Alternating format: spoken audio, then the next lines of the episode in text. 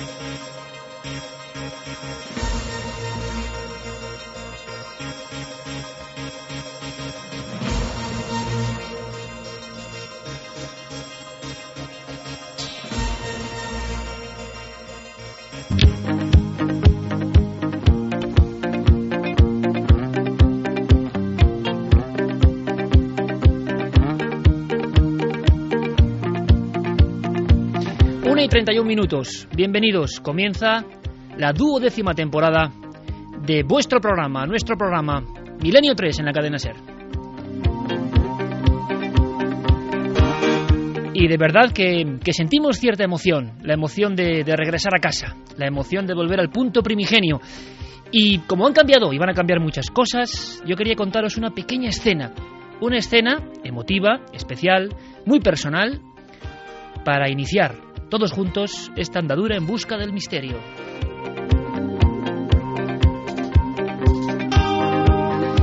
Fijaos, hace unas horas, tan solo unas horas, estaba yo eh, pues con esta misma música tan especial de Mike Oldfield, bailando con una personita de ocho meses, los dos agarrados en el despacho lleno de libros.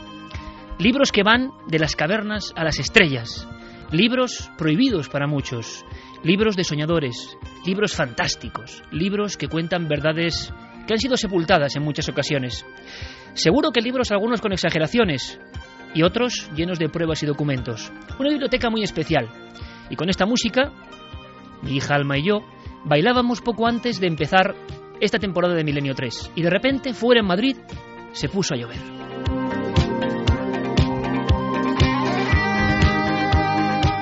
Objetos arqueológicos, objetos del arte antiguo español, pequeños recuerdos de muchos viajes y al final bailando con mi hija dando mil y una vueltas con esta música, yo pensaba, ¿qué sentido tenía todo esto? ¿Por qué ser de esta forma? ¿Por qué de pronto venir a la radio con esta alegría, esta ilusión? ¿Qué clase de heterodoxos extraños somos, no solo nosotros, sino vosotros que nos seguís? ¿Qué clase de pasta nos construye? ¿Por qué no nos conformamos con lo habitual? ¿Por qué huimos del ordinario? ¿Por qué estamos unidos por un cordón umbilical mágico y eterno?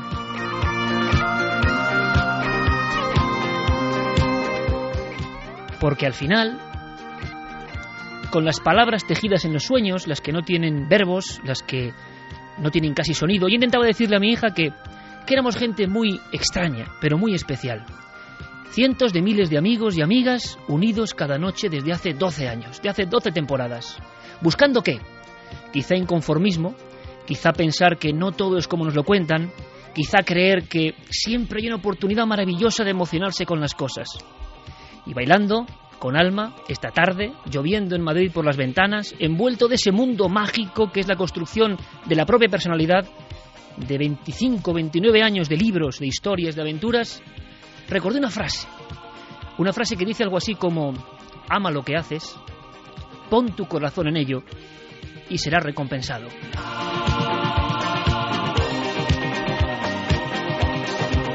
Y yo creo, amigos, que a todos nos ha pasado un poco. La vida es dura, la vida es compleja, pero el misterio nos une, nos emociona, nos da sensaciones que no nos da otras cosas.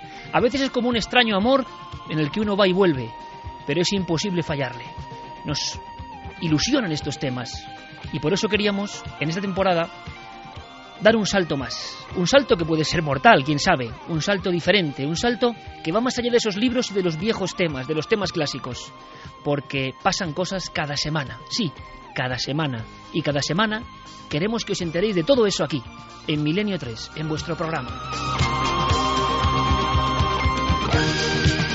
Porque amigos, el misterio vive, el misterio no es algo antiguo, no es algo añejo, el misterio nos acompaña y cada siete días pasan muchísimas cosas en la ciencia, la arqueología, el espacio, el misterio, las conspiraciones, todo absolutamente.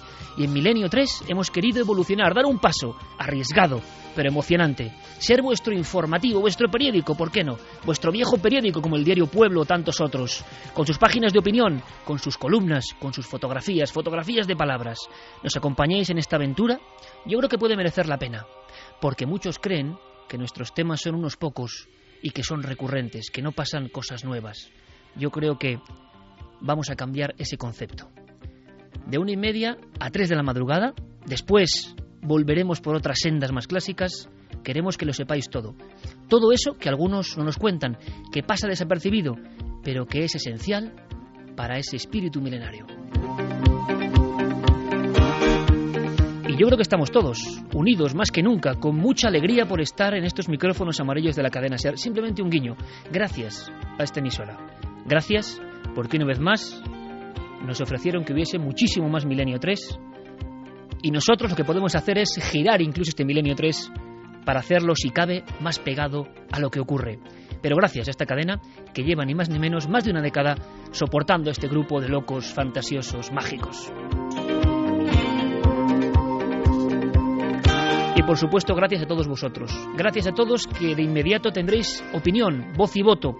Serán un poco cartas al director, ¿no? En este tiempo de Twitter, de Facebook, de redes sociales, qué bonito.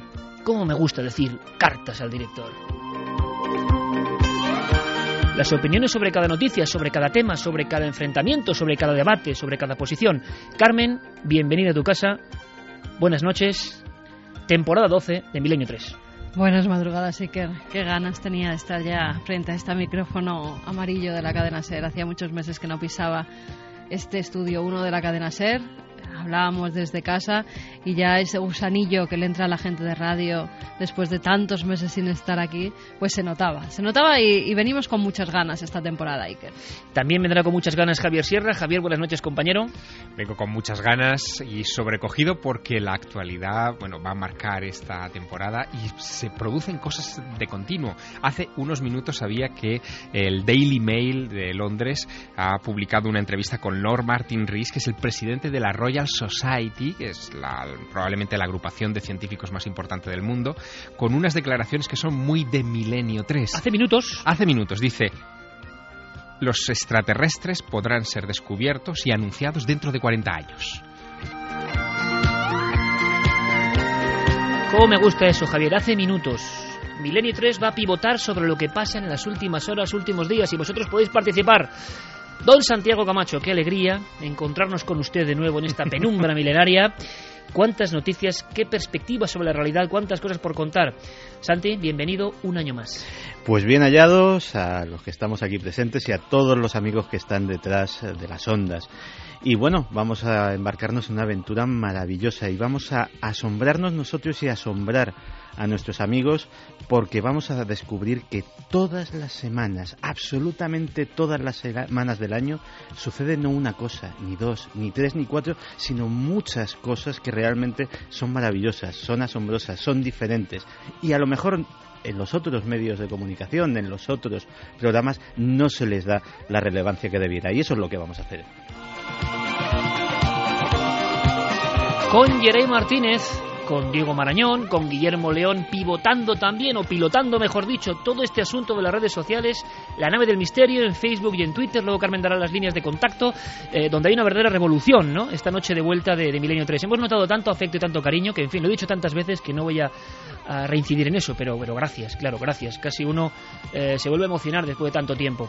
Em, todos los compañeros preparados y también nuestra incorporación en la redacción y la producción. Todos le conocen ya, porque yo creo que es uno de esos ya no jóvenes valores, ¿no? Lo lleva demostrando mucho tiempo y estamos muy contentos de que esté como una pata importante en este equipo. Javier Pérez Campos, compañero, buenas noches. Buenas noches, Iker. Imagino que también con esta música de Michael Field, la 1 y 39, con esta penumbra que hay aquí, la luz del flexo, todos casi un poco en hermandad, ¿no? Hermandad de la oscuridad y de la luz yo creo que es emocionante, ¿no? Y con lo joven que eres, hay que decirlo y también es bonito, ¿no? Era uno de tus sueños, ¿no? Sin duda, muy emocionante porque, bueno, escuché este programa desde la temporada 1 prácticamente, eh, era un fiel seguidor y desde luego eh, la emoción, la ilusión por, eh, pues, que produce ese alma inquieta, ¿no? Pues al final han acabado conduciéndome hasta aquí. Y la verdad que empezar esta temporada, que además es una renovación eh, del formato y que la actualidad lo está casi exigiendo, pues es una auténtica gozada.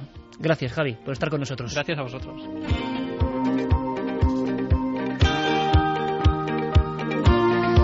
Pasan muchas cosas, muchísimas, pero ¿qué te parece, Carmen, si damos de inmediato vías de contacto? Porque hasta las 4 habrá muchas oportunidades para que sepamos vuestro pensamiento, vuestra opinión, vuestras noticias. Tenéis que hacer este periódico ¿eh? etéreo, mitad digital, mitad antiguo, con nosotros, un periódico escrito en el aire. Vamos a dar las vías de contacto como siempre, milenio3 con número arroba cadenaser.com si nos queréis hacer llegar vuestros mails y las vías de contacto pues que son casi al segundo, Facebook, Twitter y Google Plus. En la nave del misterio, en ikerjiménez.com tenéis allí todas las vías de contacto donde podéis enviar vuestros mensajes, vuestras preguntas, vuestros comentarios, vuestras dudas, todo lo que queráis. Y vamos a sortear que es una novedad dentro de la página ikerjimenez.com que se pueden bajar nuestros libros. Bueno, pues vamos a sortear tres de esos libros, ¿vale? Entre todas las personas que participen, vamos a Tres darles una clave para que se bajen esos ebooks. Perfecto, se pondrá en contacto con ellos Guillermo León en la nave del misterio, en ikerjiménez.com, la biblioteca del misterio con muchos libros, pues sorteamos tres ebooks esta misma noche para que conozcáis esta labor que estamos emprendiendo ahora. Pioneros también en esto. Milenio 3 Revolución. Noticias al instante y luego, por supuesto, reflexión y muchas más cosas. ¿Queréis que empecemos con una fotografía? Yeré Martínez, compañero, cambiamos de tercio, nos vamos a mundos, a mundos más oscuros, sinceramente. Fotografía de esta semana.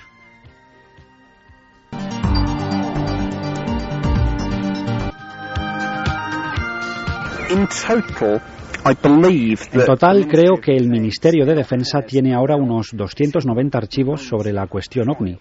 Estos archivos contienen muchas cosas y muy diferentes. Algunos guardan simplemente avistamientos de civiles con detalles muy vagos, del tipo una luz en el cielo que no saben lo que es, y otros contienen correspondencia de gente que pide información sobre ovnis. Hay también algunos casos militares muy interesantes que implican ovnis detectados por el radar. Aviones militares en Scramble tratando de interceptar estas cosas, no de derribarlas, sino simplemente tratando de identificarlas. Después de todo, constituyen una intrusión dentro del espacio aéreo del Reino Unido. Así que cuando la Fuerza Aérea tiene algo en el radar, tiene que salir y echar un vistazo.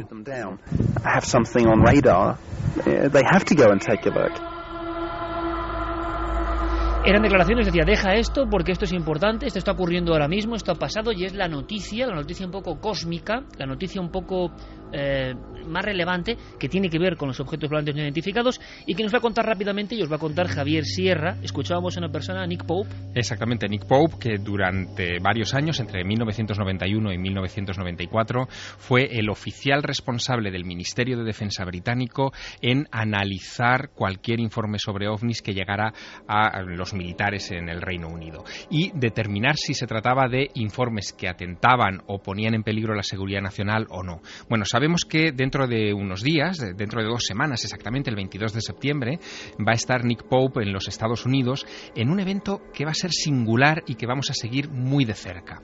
Va a tener lugar en el Museo Atómico Nacional de Las Vegas, en Nevada, que es una institución asociada al Instituto Smithsoniano, por lo tanto, uno de los grandes centros eh, de cultura vinculado con la defensa eh, nuclear, en este caso de los Estados Unidos, y donde se van a dar cita y esto es bastante impresionante y bastante inesperado, cuatro exaltos mandos militares, cuatro coroneles eh, que han participado en mayor o menor medida en investigaciones vinculadas al fenómeno ovni y este oficial británico para hablar de secretos militares vinculados a esta cuestión. Algunos nombres son muy curiosos. Por ejemplo, va a estar el coronel William Coleman. Coleman fue portavoz del proyecto Libro Azul, el mítico proyecto de investigación de la Fuerza Aérea de los Estados Unidos sobre objetos volantes no identificados, quien acuñó además las siglas UFO, es decir, objeto volante no identificado, y el que asesoró una serie de televisión que los más veteranos oyentes de Milenio 3 seguro que recuerdan. Se emitió en televisión española hace muchos años, estamos hablando del 77-78, y se llamaba Investigación OVNI, Proyecto UFO en, en su original en inglés. Coleman va a estar allí, va a estar también Charles Holt, y este sí que es un testimonio importante. Él era el comandante en jefe de la base militar conjunta norteamericana-británica de Bindwaters el 25 de diciembre de 1980.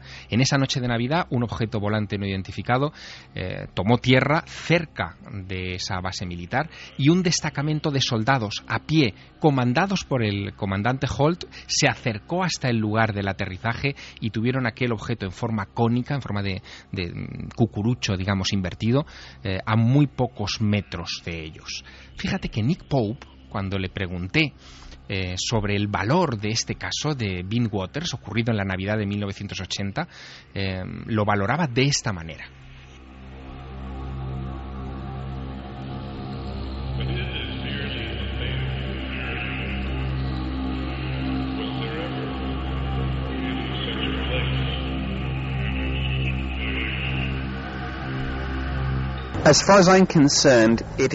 Hasta donde yo sé, es el mejor caso ovni británico y quizás la evidencia más convincente de algo que podría tener una explicación realmente exótica o extraterrestre para el misterio ovni. En esencia, creo que tiene todas las cosas buenas que uno posiblemente le pide a un caso. Tiene múltiples testigos. La mayoría de ellos son observadores entrenados, son personal militar destinado en esa base desde hacía tiempo. Así que estaban familiarizados con la zona. De hecho, el ovni fue detectado por el radar.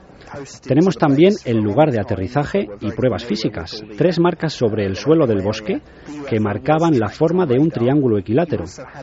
Hay también daños en los árboles cercanos, en las copas, muy altos.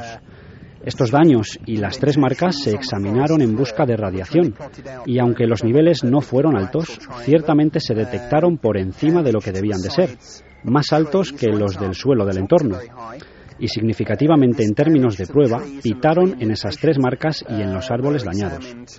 Así que de nuevo todo se aúna en este caso para sugerir una explicación de naturaleza realmente exótica.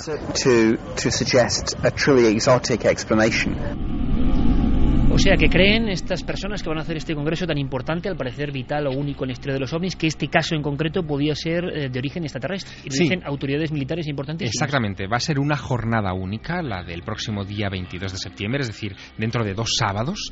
Y eh, además de Coleman, del comandante Charles Holt, también va a estar John Alexander, que es otro coronel retirado que creó un grupo de oficiales en los Estados Unidos eh, y científicos civiles que él llamó Advanced Theoretical Physics, eh, físicos de física avanzada, por decirlo de alguna manera, eh, que han estado tratando de eh, copiar o de inspirarse en la tecnología que ellos creían que estaba detrás de los ovnis para aplicarla a la aviación militar de los Estados Unidos.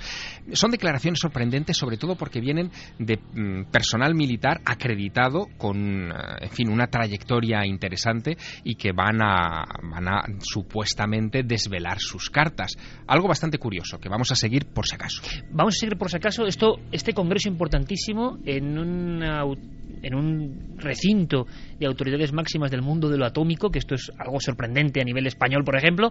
Eh, ¿Creéis, Santiago, Javier, como expertos en este asunto, que realmente se va a desvelar alguna cosa importante o que al final vamos a seguir con las cosas de siempre, marginando a estas personas que hábilmente o valientemente logran dar el paso para hablar ante grupos reducidos de especialistas. ¿Va a haber alguna exclusiva, algún bombazo? ¿Se supone algo de eso, compañeros? Bueno, eh, la verdad es que por las experiencias previas que tenemos de situaciones parecidas, cuando se han juntado dos, tres eh, ex militares o oficiales del ejército norteamericano en estado pasivo, es decir, ya en la reserva, generalmente no suelen desvelar grandes cosas. Pero los organizadores de este evento en el Museo Atómico Nacional han hecho declaraciones en estos últimos días diciendo que sí que se va a aportar una información importante y eso es lo que nos ha hecho ponernos un poco más en guardia. Hay un precedente. En marzo de este año, de 2012, en ese mismo Museo Atómico Nacional se dedicaron varios paneles al Área 51 y eh, algunos de esos paneles eh, vinculados por supuesto con el recinto de pruebas militares más secreto de los Estados Unidos porque eso es, real eh, incluían información sobre ovnis porque fue precisamente el cotilleo vinculado a la cuestión ovni lo que desveló mm, de alguna manera al público norteamericano medio la existencia de, ese recinto secreto. De todas formas, claro, el 2012 va a estar repleto de información, parece que se aceleran algunas cosas. Nosotros luego, lo iréis viendo, vamos a poner en marcha una sección que se llama La cuenta atrás, donde vamos a ir informando, de eso sabe mucho nuestro compañero Javier Pérez Campos, que ha hecho un libro sobre el 2012, por ejemplo, de los búnkers. Yo no sé, luego lo hablaremos si en España está viendo búnkers o no, de gente que cree que realmente el 2012 va a pasar algo importante. Muchas personas creen que sí, no ya el fin del mundo, evidentemente, eh, pero sí que van a ocurrir cosas. Y hay quien dice, no sé qué opinéis vosotros, amigos oyentes, que todo esto que está ocurriendo es curioso que esté pasando en el 2012, porque de verdad, a nivel social, económico y a todos los niveles, nunca ha habido tanto aceleración. Es la impresión que les da a algunos. Así que estaremos muy atentos, incluso a nivel de los ovnis, el viejo y clásico misterio, están resquebrajándose cosas. Ahora bien, Santiago, con tu visión conspiranoica, ¿tú crees realmente que estos congresos luego suelen ser un bluff, que luego no hay pruebas evidentes importantes, aunque los testigos sean muy importantes? En cualquier caso, siempre sirven para que se vuelva a hablar y para que salgan las primeras planas, para que salgan los informativos, temas que fuera de los círculos, pues de los que nos interesan estas cosas, de nuestros oyentes, de nosotros, pues la opinión pública general desconoce.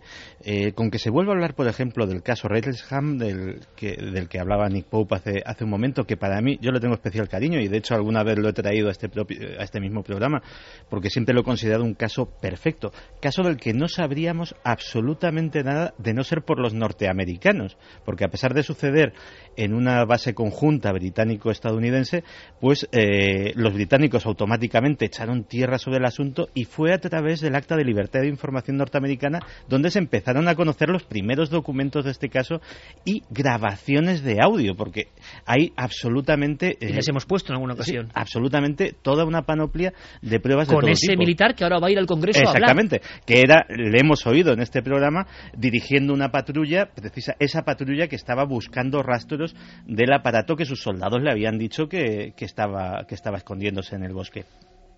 Con lo cual, simplemente por el hecho de que estas cosas pues pasen por una vez eh, a, los, a las páginas de los medios generalistas y por lo menos se sepa que personas eh, de irrefutable prestigio y grandes profesionales de un área tan, eh, tan comprometida como es la milicia, pues están dispuestos a dar la cara, están dispuestos a poner su rango y su y su prestigio eh, en favor de la existencia de ese fenómeno inexplicado, pues me parece positivo. De ahí a grandes revelaciones también eh, estoy con Javier. Soy un poquito escéptico a que se produzcan. Bueno, vamos a hacer una cosa. Quiero que escuchemos un sonido porque la sensación que tenemos nosotros en Milenio 3 es que detrás de cada noticia a veces hay un lado vamos a decirlo oscuro, un lado que no se cuenta y un lado importante.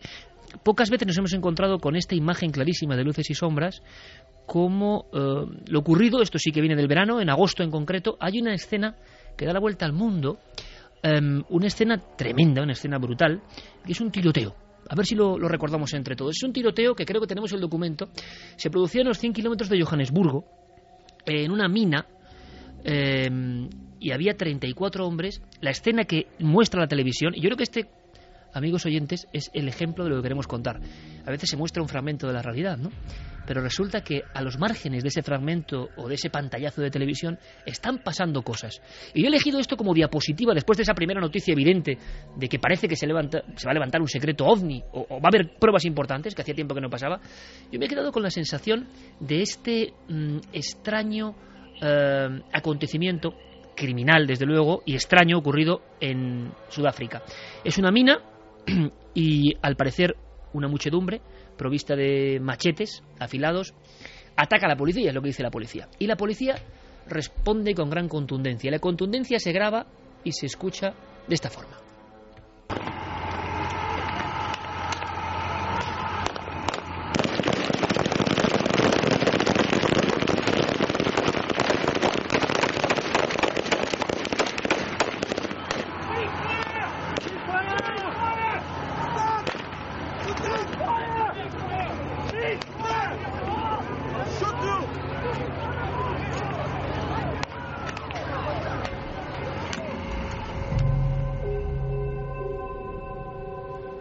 El instante en que 34 mineros eh, caían a tierra. Eh, la mina era de platino en concreto y había habido varias huelgas. Pero la propia policía aseguró que era muy extraño el hecho de que eh, de repente la turba se lanzase contra mm, la primera barrera de policías que estaban evidentemente pertrechados con sus ametralladoras y fusiles. ¿Qué había pasado? Aquí está, yo creo, la fotografía, por lo menos cada semana habrá una fotografía diferente, pero es que es tan significativa. Parece ser que hay una serie de filmaciones que no se han localizado, pero se habla en los medios de comunicación de Sudáfrica de que esto ocurrió y se verifica por ese lado, que hay una señora. Imaginaos, amigos, de escena, una señora con los brazos en cruz en una loma, eh, haciendo qué, diciendo qué. De inmediato, después de hacer un gesto, estos hombres se lanzan contra la policía. Claro, son acribillados. 34. La policía tiene temor porque van con una expresión que decía que parecían endemoniados. Al parecer esa mujer anciana en su vida en una loma había practicado con ellos el ritual muti y les había rociado con el famosísimo, ya por desgracia, elemento pócima, constituido además por partes humanas, en concreto muchas veces se habla de albinos y su persecución, nos lo contó eh, John Sistiaga en el programa Cuarto Milenio, eh, casi el, precio que se pone el albino por trocearlo y sacarle su sangre. Esta mujer les había hecho eh, creerse invulnerables, invencibles, que con esa pócima iban a poder enfrentarse simplemente con viejos machetes afilados a las balas de la policía. Como ha ocurrido en otras ocasiones en el mundo, por ejemplo, del narcotráfico y el mundo de la delincuencia organizada mexicana, como los narcosatánicos de Matamoros, la gente hacía sus rituales porque de verdad se creían protegidos. Esta protección llega a un nivel que se lanzan. Y es que ahí está la imagen. Esta sí que la ha captado la cámara. Ellos se lanzan desde un punto de vista completamente alejado a lo racional, sabiendo perfectamente lo que es una ametralladora, y se lanzan, a ver, algunos con las manos vacías, y con un gesto terrible que asusta a la policía que tiene armas. La culpable, entre comillas, bueno, habría varios culpables, ahora si queréis lo comentamos. Esa mujer que no se ha localizado, esa mujer encima de una loma, por favor pensar en la imagen, que había hecho el ritual muti y a una señal de sus brazos, esa gente como un ejército de zombies había avanzado hacia la policía. En Sudáfrica, por cierto, hace dos años se celebró el Mundial de Fútbol. La tecnología, el éxito de la selección española, el Twitter, el Facebook, las imágenes digitales. Y prácticamente en unos metros, el muti en acción, la brujería en acción y gentes que en pleno año 2012 se cree invulnerable, se cree protegida por los espíritus y ataca sin saber que la muerte está ahí al otro lado.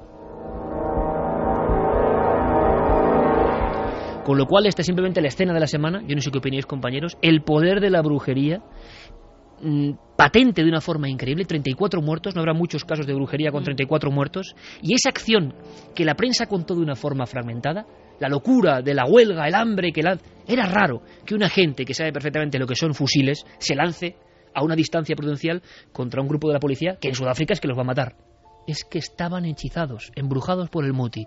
Yo me quedé sorprendido y por eso quería que esta diapositiva estuviese en este programa. ¿Qué opináis, compañeros? Es que fuera del mundo racionalista y tecnológico, eh, el poder de la brujería, el poder de las creencias ancestrales puede levantar o destruir un ejército. Y eso lo saben muy bien, por ejemplo, todos los grupos de operaciones psicológicas de todos los ejércitos modernos, que forman y hacen gruesos manuales sobre estas creencias, cómo explotarlas o cómo eh, utilizarlas en contra del enemigo. Y ni siquiera es algo nuevo. Cuando eh, en pleno siglo XIX el imperio colonial británico tuvo, por ejemplo, una rebelión terrible en la zona de, Afganistán y Pakistán con los pastunes, eh, descubrieron una cosa muy sencilla. Cogiendo los cartuchos de munición y untándolos en grasa de cerdo, evitaban que esos cartuchos de munición, en caso de caer en manos del enemigo, fueran utilizados. Porque el cerdo es un animal impuro y esos cartuchos había que morderlos antes de introducirlos en eh, fusiles de avancarga, había que introducirlo por el cañón, morder el cartucho de pólvora y ellos no podían eh, ni siquiera tocar ese, ese cartucho impregnado de un animal impuro. En la guerra de Vietnam se utilizaba eh, el, mito de los vampiros eh, del sudeste asiático que eh, existían allí y que hacía que auténticas columnas del Vietcong se quedasen anuladas en determinadas zonas por temor al vampiro. A mí me parece que todo eso que está contando Santiago es una cosa que más o menos conocíamos y que es un nivel. Pero el nivel de que 34 personas se lancen a la muerte segura porque un anciano en una loma les ha dado el muti. A mí me parece que, compone esto un segundo peldaño. Y vamos a hablar además, por desgracia, esta noche del mal. Tiene mucho que ver con la brujería, brujería negra, ¿no? La presencia del mal. Porque para la policía tenían rostros de endemoniados. Habían mm. logrado atemorizar a quienes tenían las armas.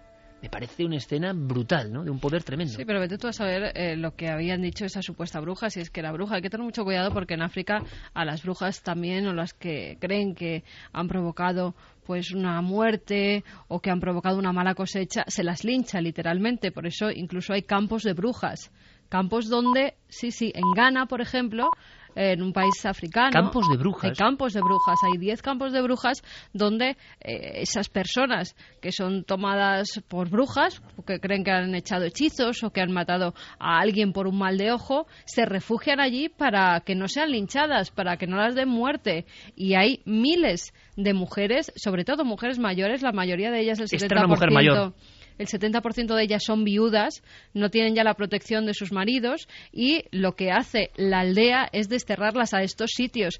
Pero aún así, cuando llegan a esas aldeas hay una especie de brujo que tiene que hacer un ritual para ver si verdaderamente ellas son hechiceras o no. Ese brujo lo que hace es coger un pollo, como siempre en estos rituales degüellan al pollo, y si cae de una determinada forma se sabe si es bruja o no es bruja. Si es bruja, delante de ella esa sangre del pollo mezclada con sesos de mono tiene que ser ingerido por esa mujer para que de determinada forma se cure. Y si no es bruja, ante la sociedad africana es como una liberación, porque las que están consideradas como brujas están marcadas de por vida. Por lo tanto, esta mujer es normal que se haya escondido, porque como crean que verdaderamente es una bruja, van a ir a por ella. Y también puede ser que esos eh, aguerridos hombres se lanzaran contra los que tenían armas precisamente porque la bruja les dijera que si no lo hacían iba a perder a su familia o iban a matar a un hijo. Sí, o pero cualquier ¿cómo cosa. convence una sola persona, no?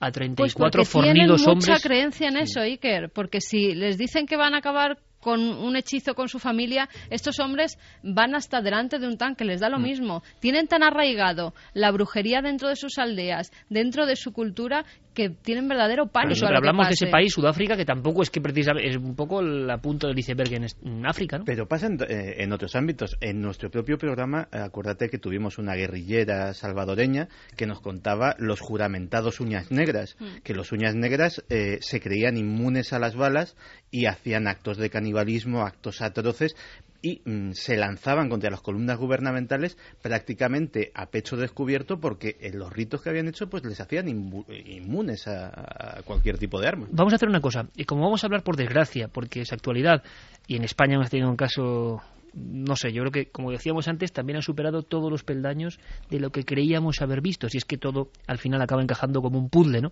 Un puzzle oscurísimo.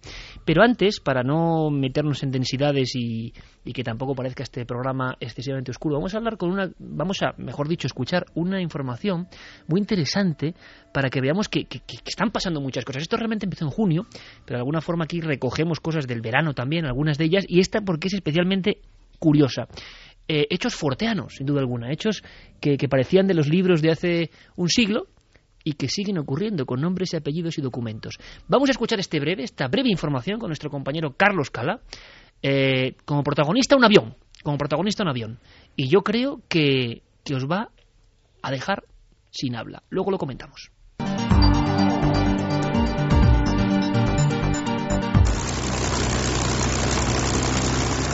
Un avión fantasma sobre los cielos de Isken. El pasado 21 de junio, Jaden y Lorraine Winterson conducían cerca de Ashford, en el Reino Unido, cuando observaron el vuelo de un caza Spitfire de la Segunda Guerra Mundial sobre ellos. Pensaron que debía tratarse de una exhibición aérea hasta que vieron cómo el avión se precipitaba al suelo. De inmediato avisaron a la policía y a los servicios de emergencia que, para su sorpresa, no encontraron ningún resto del accidente en el lugar del impacto. La policía se puso en contacto con aeroclubes, aeródromos y aeropuertos cercanos sin lograr dar con ningún aparato siniestrado. Lo curioso es que días más tarde, buscando en internet, el señor Winterson encontró una vieja noticia de periódico que hablaba de la caída de un Spitfire del Escuadrón 92 de la Royal Air Force, justo en ese mismo lugar. Una noticia, por cierto, fechada en pleno fragor de la Segunda Guerra Mundial, el 12 de octubre de 1940. ¿Qué vieron, pues, los señores Winterson?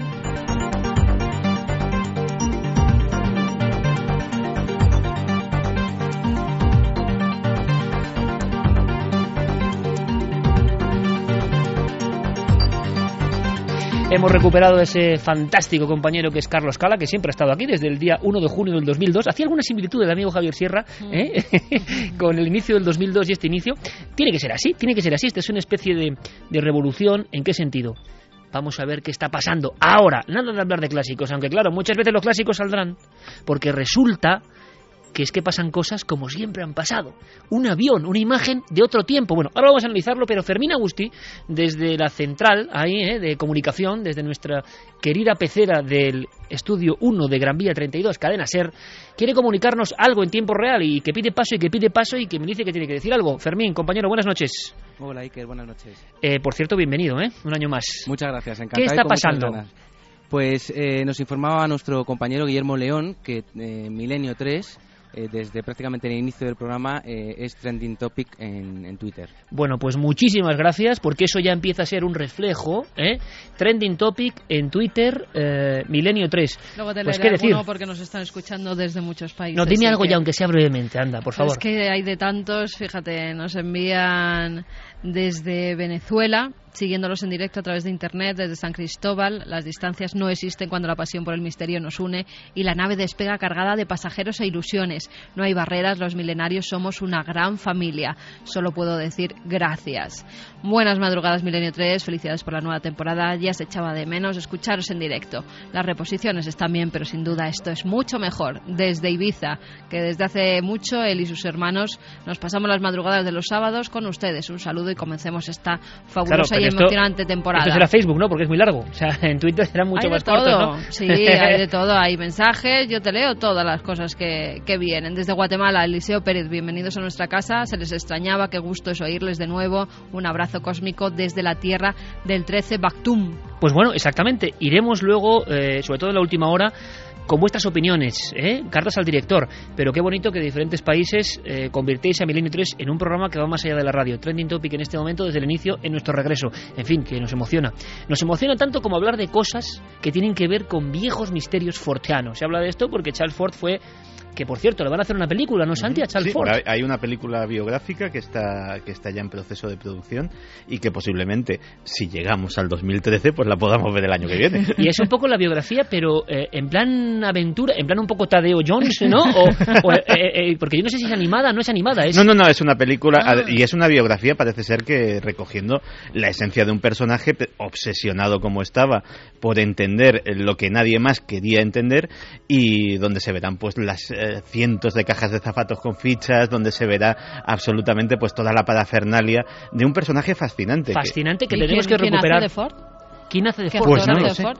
Bueno, hay que documentarse, Santi, a ver hay quién hace de Charles hay que Ford. ver porque es difícil, ¿eh? Es a difícil. Ver quién va a hacer de él. Sobre todo un hombre que a caballo, ¿no? Prácticamente entre dos siglos y el principio del siglo XX, un hombre que a contracorriente completamente siente esa, esa ese picazón del misterio que tenemos todos nosotros hoy, pero como muy solitario, ¿no? Muy solitario en su época y recogiendo hechos como este, Javier. muy porque incomprendido. muy incomprendido. Pero es que lo que han descrito este mismo verano en el Reino Unido es para alucinar. Es uno de esos casos que hacía mucho tiempo que no teníamos, ¿no? La visión de una especie de escena de otro tiempo. Esto es muy belchite. Efectivamente, lo que ve este matrimonio y dispara todas las alarmas de los servicios de emergencia de East Kent eh, parece sacado de un viejo libro de Charles Ford, ¿no?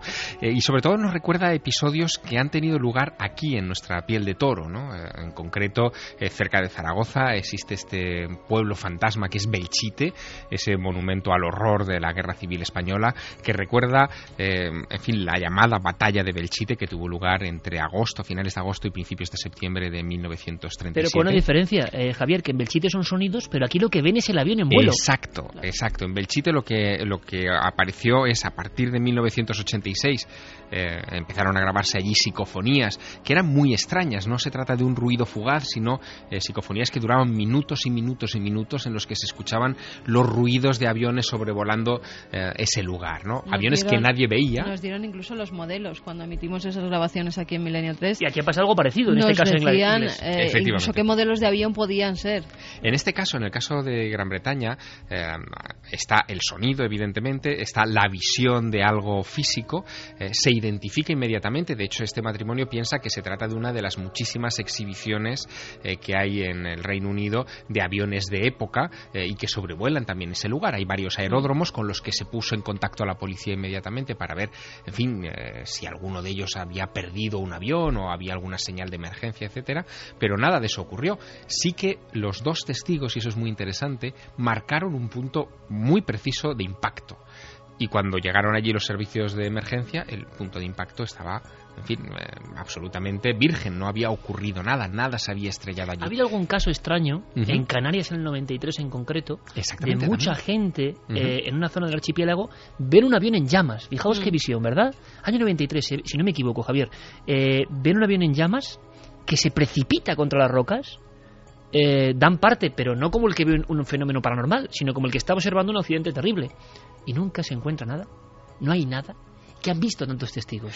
Bueno, la impresión que da tanto los hechos de Belchite, porque a fecha de hoy todavía hay mucha gente que ha recogido esos sonidos, eh, en fin, que parecen sacados de la, de la Guerra Civil Española, como esto que acaba de ocurrir en Iskent, es que eh, los acontecimientos dramáticos que han tenido lugar en un momento del pasado en esos puntos eh, se repiten como si fuera una especie de diorama y que bien sea mm, a través de medios mecánicos o simplemente por observación, hay testigos que los que los recogen. Ahora Mira. bien, hay sí, hay, hay precedentes, hay muchas Hay, historias. mira, hay un caso en, en marzo de 1997 en Sheffield donde igualmente aquí son decenas los testigos, además Pues no testigos muy lejos, ¿no? No muy lejos de este No, no muy lejos. Eh, son decenas los testigos, entre ellos policías, guardabosques, también agricultores que estaban por la zona y ven lo mismo. Además, ellos lo describen como un avión de hélices. Hasta tal punto vuela bajo ese avión que ellos describen y que también parece impactar contra la tierra, que uno de los testigos dice que incluso se tiene que agachar porque pasa por encima de su cabeza. Es una zona donde en más de 50 años ha habido 50 accidentes y han muerto unas 300 personas, todos ellos de avión, ¿eh? Siempre han sido accidentes de avión y han muerto unas 300 personas. Es como un lugar caliente donde estas apariciones de aviones fantasmas, que así lo llaman, pues parecen más comunes Pues, de lo normal. fíjate- Hasta tal punto, Iker, que ese día son más de 100 personas las que van a buscar los restos del avión que dicen que ha sido siniestrado, que ha caído, que ha explotado porque se ha oído hasta una explosión. Pues fijaos, yo creo que lo interesante de este programa, eh, iremos con vosotros, ¿eh? con vuestra ayuda, los que estáis al otro lado, fraguándolo, mejorándolo, enriqueciéndolo, pero nuestra idea era no solo desplegar aquí un periódico virtual de, de voces y sonidos, ¿no? sino además ir enriqueciéndolo con un montón de cosas de la trastienda. Porque uno cuando oye hablar, por ejemplo, los que somos ya mayores del mítico diario Pueblo o demás, recuerda no solo lo que salía en el periódico, sino que intenta imaginar lo que pasaba en las tertulias, lo que ocurría detrás del periódico. Y es lo que no vamos a negar a ningún oyente. Nosotros vamos a contar las noticias, pero es que encima, como está pasando ahora, vamos a hacer de imperdibles con otras historias que incluso nos han pasado. Y eso va a ser lo bonito. Por ejemplo, yo he apuntado ya aquí en mi folio, junto al, al- al eterno y fiel flexo, lo de campos de brujas de Ghana, como tema que hay que tocar, hay que profundizar, y el tema de aviones fantasma. O sea, estamos hablando de actualidad, pero están surgiendo temas y temas, y, se da cuenta uno que el prisma del misterio es inabarcable.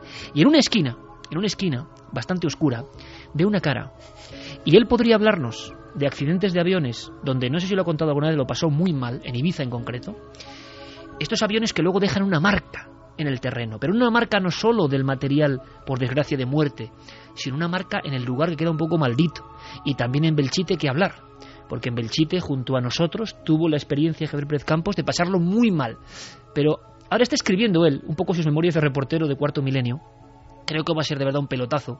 Yo he estado repasando, gracias a ti, un poco eh, esos capítulos, y hace poco, junto a una lámpara en casa, eh, yo estaba leyendo eso y me emocionaba, porque el, y creo que estaremos de acuerdo, no pasa nada por decir que uno de repente, por ejemplo, se encuentra con el miedo en plena investigación.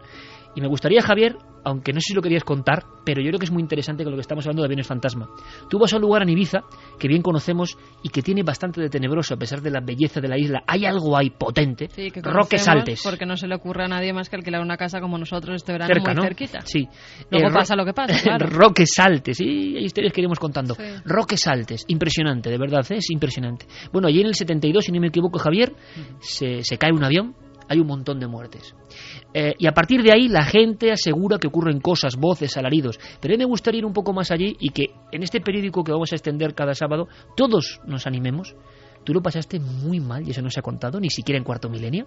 Tú lo pasaste muy mal allí, porque parece que eso, en un momento dado, cuando menos te lo esperas, te atrapa y te envuelve, ¿no?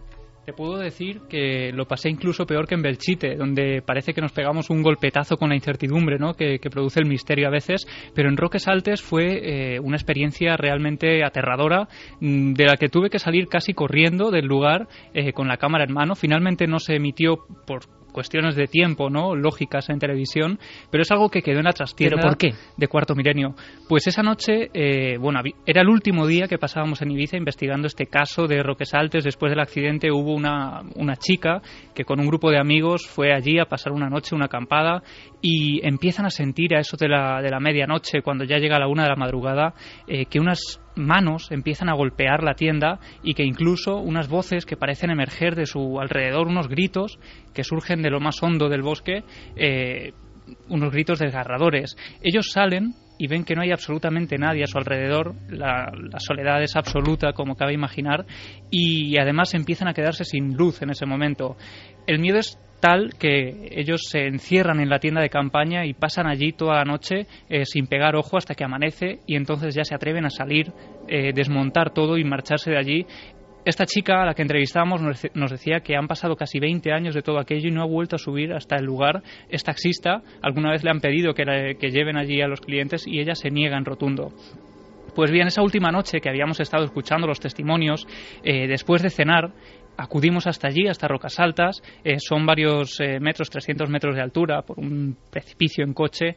Entonces el compañero Marcos Macarro me dejó en, a las puertas, a la entrada de ese lugar, él se, se quedó abajo en la esplanada y bueno, pues para subir hasta, hasta ese memorial, porque hay un memorial en recuerdo al accidente, pues para subir allí hay que andar unos 15-20 minutos eh, entre el espesor, una especie de pasillo natural de, de maleza y de árboles.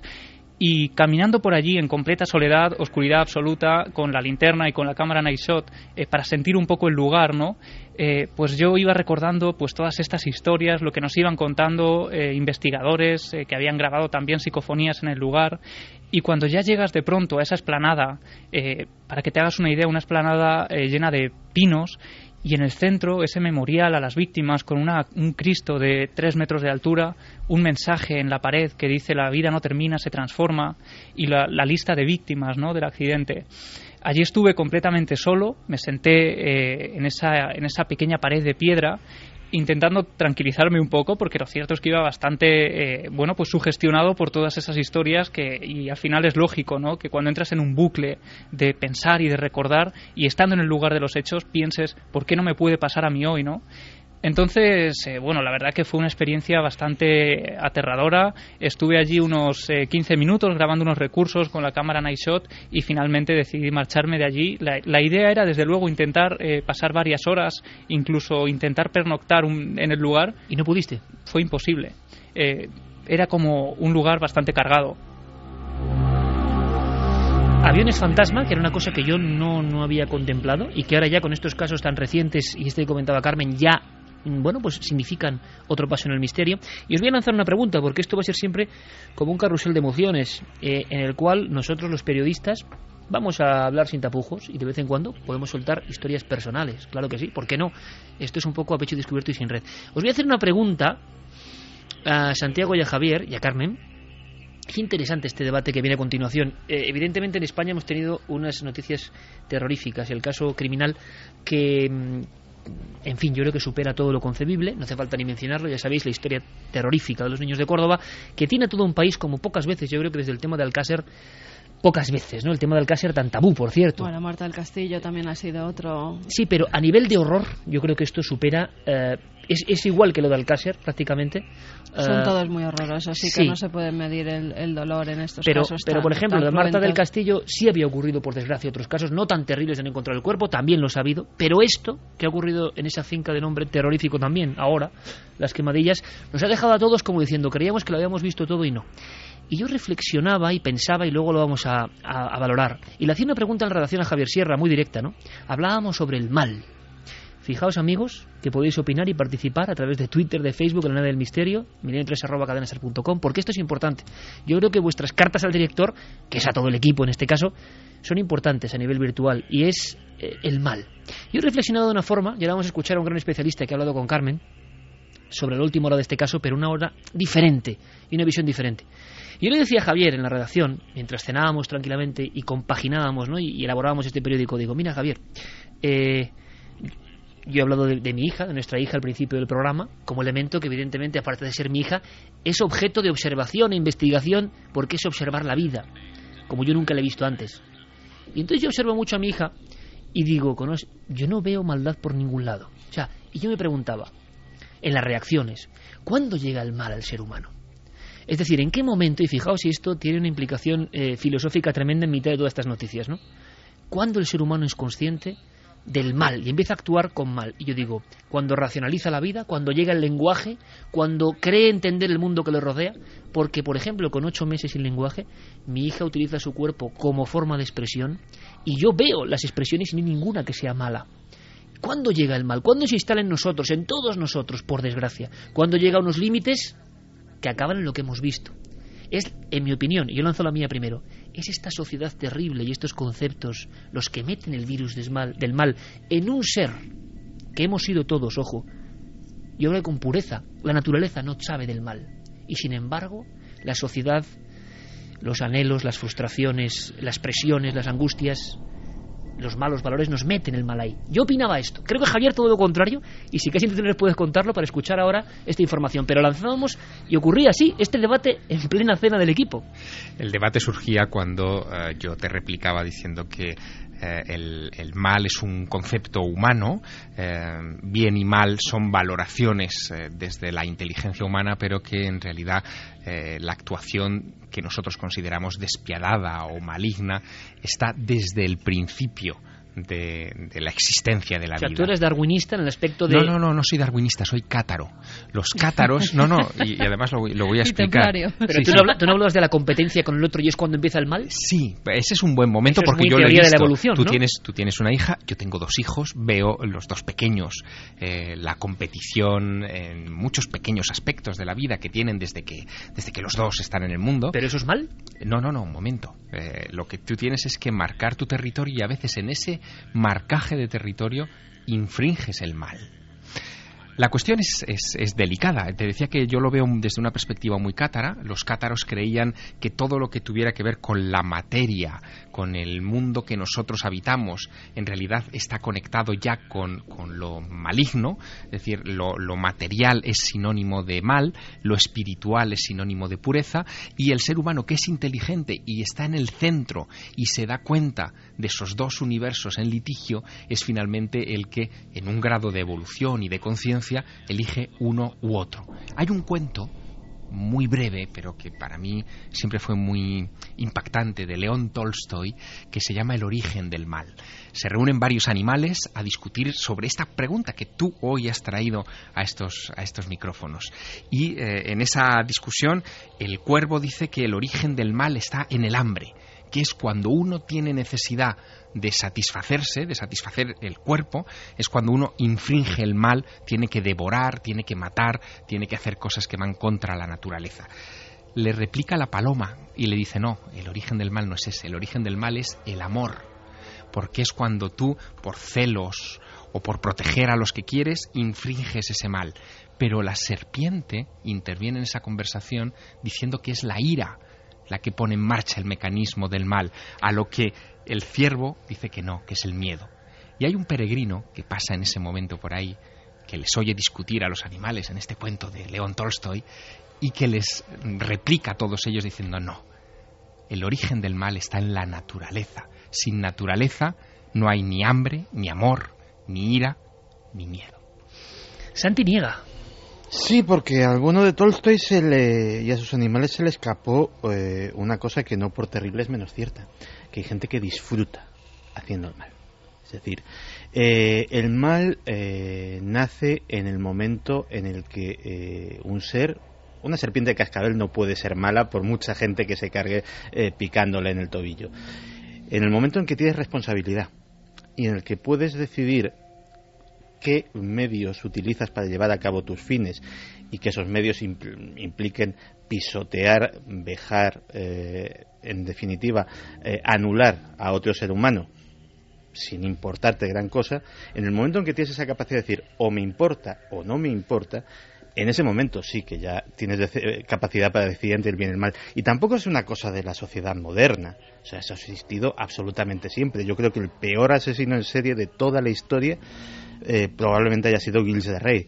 Y era lugarteniente de Juana de Arco. Pero yo iba, Santi, por ejemplo, a decir, eh, ¿en qué momento todos nos comportamos a veces en la vida mal? ¿En qué momento eso llega? Porque yo creo que hay un umbral en la vida en que somos completamente inconscientes de eso. Es decir, yo soy, como decía Rousseau, el buen salvaje, ¿no? La creencia en que hay un, un hombre que no sabe del mal, un hombre, una mujer, un niño, un niño sobre todo, y que es el entorno, la vida, la que le va a proporcionar ese elemento terrorífico. El debate está dónde hay que ver el mal, en el emisor o en el receptor. Es decir, porque el emisor puede estar haciendo mal sin darse cuenta que está haciendo mal, pues en fin, porque no tiene todavía conciencia, porque es muy pequeño, porque no sabe expresarlo, etcétera. Hay mil razones. Pero yo diría que el, por definirlo, porque también hay que definir qué es el mal y qué es el bien. Eh, el mal y el bien eh, se deberían valorar en, en- en tanto en cuanto son cuestiones que son afines a ti o contrarias a ti. Eh, por lo tanto, es un universo, eh, en fin, realmente filosófico, ¿no? En el que nos, en el que nos movemos. Bueno, vamos a hacer una cosa. Como evidentemente eh, nos quedamos sorprendidos hasta dónde llega el mal, hemos querido saber un poco más de un retrato del mal. Si es que este hombre ha quemado a sus hijos en esa finca, desde luego representa a nivel de la crónica negra. Que todo parece, parece apuntar, aunque Claro, no se puede, no se le puede decir todavía, ¿no? todo porque Bueno, no sería tremendo ahora que esos huesos sean de otros niños. No se cree por todas las Claro. eh, pistas que hay, incluso ahora ha salido a la luz que la policía desde el principio sabía que había ropa de los niños en esa hoguera. Por cierto que un buen amigo de este programa, que ha estado en este programa varias veces, José María Bermúdez de Castro, eh, ha sido el, el autor de uno de los informes ¿no? sobre, sobre este, esta atrocidad que nos deja, aquí sí que no hay discusión, ¿no? es el mal en estado puro, pero un mal irracional y que ha ocurrido y que mm, yo creo Si que, es que abre un camino nuevo, autor. si es que él ha sido el autor. Le hemos pedido a nivel de noticias, noticias que como veis dan lugares a lugar a pensamientos y nos gustaría mucho que opinaseis. ¿El hombre es bueno por naturaleza o ya tiene el mal dentro de sí desde que es hombre o mujer? Me refiero a hombre, ser humano, ¿no? Ah, esa es la gran pregunta, ¿no? Desde el inicio llevamos el mal. Hay una, hay otro viejo cuento de un chamán, ¿no? Que le preguntan por el mal y el bien y él dice que dentro de cada cuerpo, dice el chamán, me parece una historia preciosa, hay dos lobos, uno blanco y uno negro. El blanco representa la nobleza, eh, la ayuda a los demás, la solidaridad, el entusiasmo. El otro representa la ira, la violencia, el egoísmo, la envidia. Y dice el chamán, depende de ti a quién alimentes. Tú tienes los dos ahí dentro, depende de ti a cuál alimentes, ¿no? Es decir, hemos visto cosas que nos han dejado sin palabras, a todo el país, yo creo, y yo creo que también a nivel de noticia tenemos que saber algo más desde otra perspectiva. Y hemos contactado con Vicente Garrido Sí, hemos para que nos contactado cuente algo que él. no ha contado en ningún sitio. Claro, hemos contactado con él porque es uno de los pioneros en hacer eh, los retratos psicológicos y criminológicos de los principales asesinos de nuestro país. Y yo no he visto a Vicente Garrido, eh, que es el especialista en España, en ningún medio de comunicación haciendo ese retrato y por eso acudimos a él para preguntarle. He hablado durante unos minutos, he charlado con él sobre quién puede ser este personaje, le ha hecho su historia, su vida, el cometer este crimen, si es que lo ha cometido o no. Vamos a, a ver esa, a escuchar. escuchar esa entrevista. He hablado con él, empieza con un buenas noches y esto es lo que nos Apuntamos decía. Que Dime. Vicente Garrido es profesor de, De criminología en la Universidad de Valencia. y que varios asesinos en serie han sido atrapados gracias al perfil en plan CSI que ha hecho Vicente. Garrido. Así que y es muy por importante. eso nos ha querido hacer el perfil de José Bretón. Muy buenas noches, Vicente. Hola Carmen, buenas noches. Nos encontramos ante un personaje que, por todo lo que se ha publicado, no sabemos muy bien cómo es. No sabemos si es muy listo, si es muy tonto. Se ha dicho de todo sobre él. Pero tú, como criminólogo, ¿Cuál es el perfil que nos harías? Tú has hecho eh, perfiles criminológicos de algunos de los asesinos más conocidos de nuestro país. ¿Tú este tipo, si es que en realidad es la persona que ha acabado con la vida de sus hijos, cómo lo definirías? ¿Cómo lo describirías? Bueno, atendiendo a lo que en principio parece que, va a ser una realidad si, si la investigación concluye con, con esa línea que ha tomado hasta ahora, pues yo diría que al menos hay tres cosas eh, sobre las cuales tenemos que poner atención y que parece que son datos objetivos. La primera es que en efecto se ha producido una muerte y necesariamente una muerte violenta de una naturaleza pues difícilmente imaginable sobre todo por la naturaleza de la persona que los ha cometido, ¿no? que es el padre de los niños en principio. En segundo lugar, que esto fue precedido de una, de una eh, planificación y de una premeditación que está muy lejos de parecerse a lo que en otros casos conocemos como delitos impulsivos, ataques de locura, actos de furia provocados por, por consumo, por ejemplo, de estupefacientes, etcétera. Y luego, en tercer lugar, una enorme capacidad para mantener la tranquilidad y el estado de ánimo eh, en, en, frente de una presión tremenda que venía, pues, por supuesto, por parte de la policía, tribunales, pero también de los medios, de la propia familia, etcétera. Claro, concluir de esto que se trata de una persona que tiene una gran inteligencia no es una conclusión lógica, porque la inteligencia tiene poco que ver con esto. En primer lugar, tendríamos que pensar que esto podría haber sido un crimen perfecto, pero realmente, por lo que parece, esta continuación en el tiempo de la angustia ha sido debido a un error muy grave. Es decir, que si realmente el informe antropológico forense hubiera estado acertado, en realidad el, doble crimen hubiera sido resuelto de una manera relativamente rápida. Ha habido tanta angustia porque se ha producido una situación realmente difícil de entender, puesto que la Policía Científica Española tiene una altura como cualquiera de las del mundo. Si no podemos concluir que se trata de una persona particularmente inteligente, a pesar de lo que yo he podido escuchar, porque nada de lo que él desarrolló revelaba inteligencia, sino simplemente una gran determinación, que podemos concluir? De todo lo dicho hasta ahora, hay dos cosas fundamentales. Una, que este hombre le abandonaron los mínimos instintos morales, de sentimiento de, de amor, de cuidado, una mínima verdad empatía o capacidad de eh, apenarse por, por los seres humanos. Y, una, y, otra cosa muy importante es el odio. Aquí detrás hay un, hay un leitmotiv, hay un hilo de acero que vertebra todo esto y es el odio, una, una obsesión y una capacidad obsesiva por dañar no ya los niños, que son meros instrumentos, sino por lo que podemos concluir, ¿verdad?, engañar a, engañar a la mujer es un cruel y terrible acto de venganza. Si esta persona lo llevaba planeado tanto tiempo, si él eh, sabía lo que tenía que hacer, ¿cómo al final comete tal error de dejar los huesos, que es lo primero que se identifica cuando hay una hoguera? Ya eh, dejamos de lado el error que han tenido en los análisis, pero sabía que esos restos eh, se iban a analizar ¿Cómo deja esos restos ahí? Si es una persona que lo ha planificado tanto y parecía que lo tenía tan claro, incluso haciendo esa especie de horno crematorio en su propia casa, en las quemadillas. Hay dos posibilidades. La primera es que realmente no fuera un hombre tan inteligente y ni siquiera, eh, digamos, espectador atento de la serie de televisión, puesto que sabemos que efectivamente, ¿no? Los huesos y en particular, pues la dentadura es muy difícil de quemar muy difícil de eliminar por completo y él lo que hizo fue él lo que hizo allí fue una especie de horno improvisado. Yo creo que este crimen es de una crueldad extrema pero no revela inteligencia. Y la planificación que llevó a cabo estuvo seguramente muy orientada por el por el deseo de castigar a su mujer. Y castigó a su mujer matando a sus hijos que es probablemente una de las vías primerísimas que la investigación policial eh, inicia en un caso así. Luego realmente se exponía a un riesgo muy extraordinario, puesto que todo el foco de la atención, sobre todo en un caso de separación, iba a ponerse en él. Muchos medios de comunicación estaban hablando ya de psicópata. ¿Lo podemos meter dentro de los psicópatas a este personaje o tú crees que no?